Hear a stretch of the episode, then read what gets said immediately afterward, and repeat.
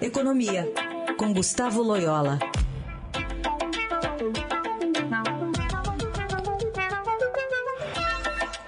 Loyola, bom dia. Bom dia.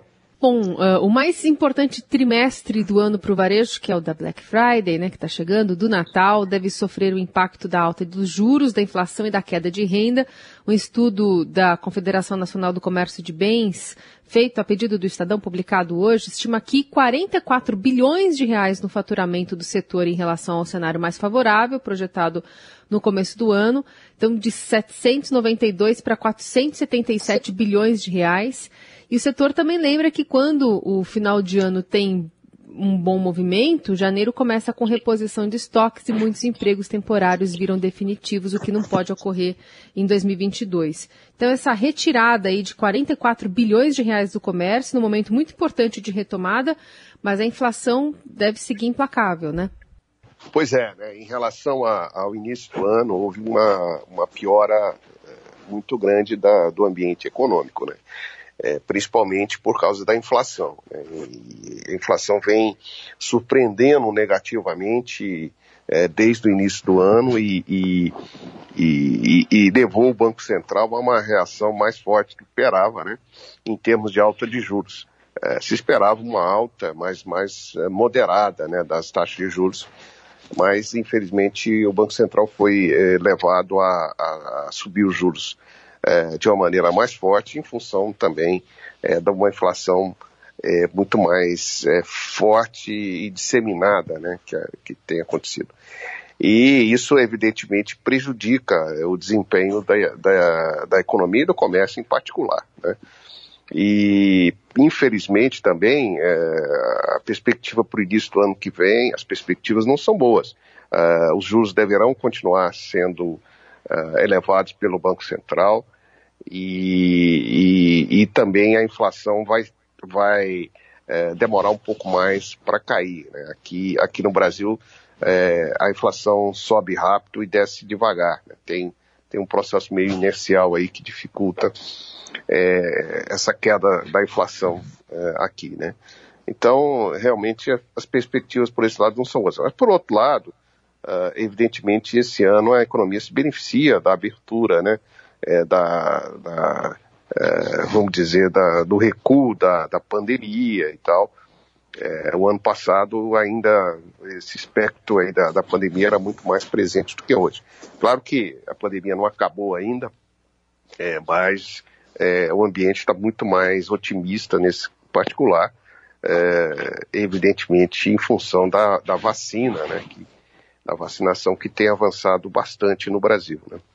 Bom, Loyola, no meio disso tudo a gente vê, como você bem citou, a política de, que é tradicional, de aumentar os juros para conter a inflação. Pode chegar uma hora que nem isso será suficiente? O que, que, que, pode acontecer? Ah, não, eu acho que, eu acho que a perspectiva é, é que a inflação caia ao longo do ano que vem.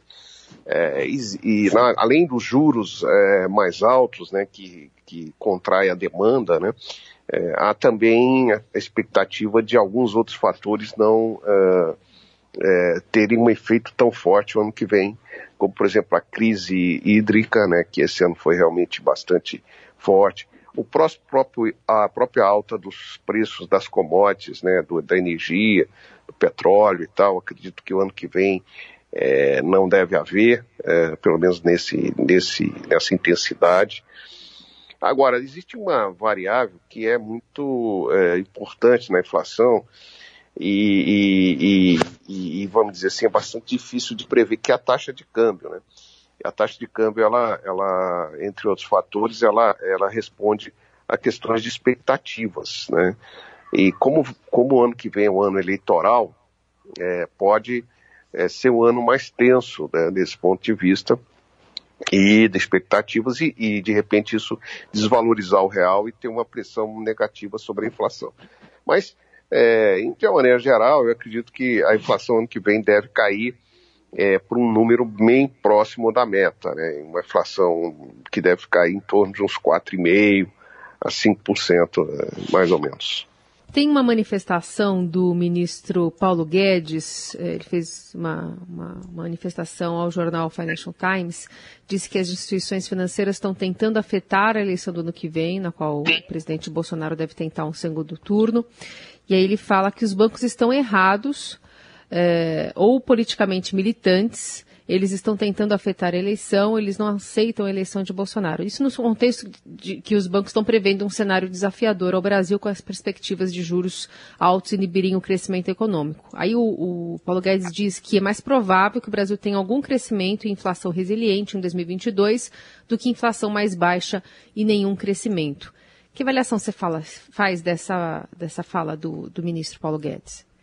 É bem, bem ridículo até essa, essa, acusação aí aos bancos, né? Na verdade, é, todos os analistas aí é, que fazem seu trabalho direito estão é, com previsões é, mais negativas sobre a economia, né?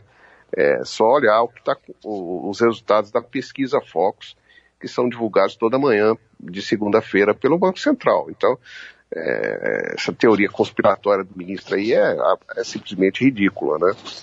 É, e, e, e, na realidade, é, o ano que vem, vai, claro que vai ter algum crescimento, pro, é, pode ser que tenha um, algum crescimento, mas vai ser muito próximo de zero. Né? Probabilidade também que possa ter um, um número negativo. E a inflação vai cair. É, aliás, a, a pesquisa Focus mostra isso, que as expectativas são de queda da inflação, mas é, uma inflação ainda um pouquinho acima da meta. Né?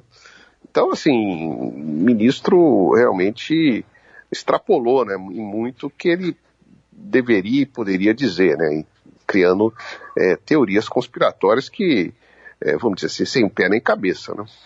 Deixa eu falar isso para veículos culpou... estrangeiros, né? É, desculpa, o ministro culpou o termômetro pela febre, então. Exatamente, ele culpou o termômetro, né? Isso é bem, é bem típico. Né? Muito bem, Gustavo Loyola, conosco aqui às quartas-feiras no Jornal Dourado. Obrigada, boa semana. Boa semana a todos.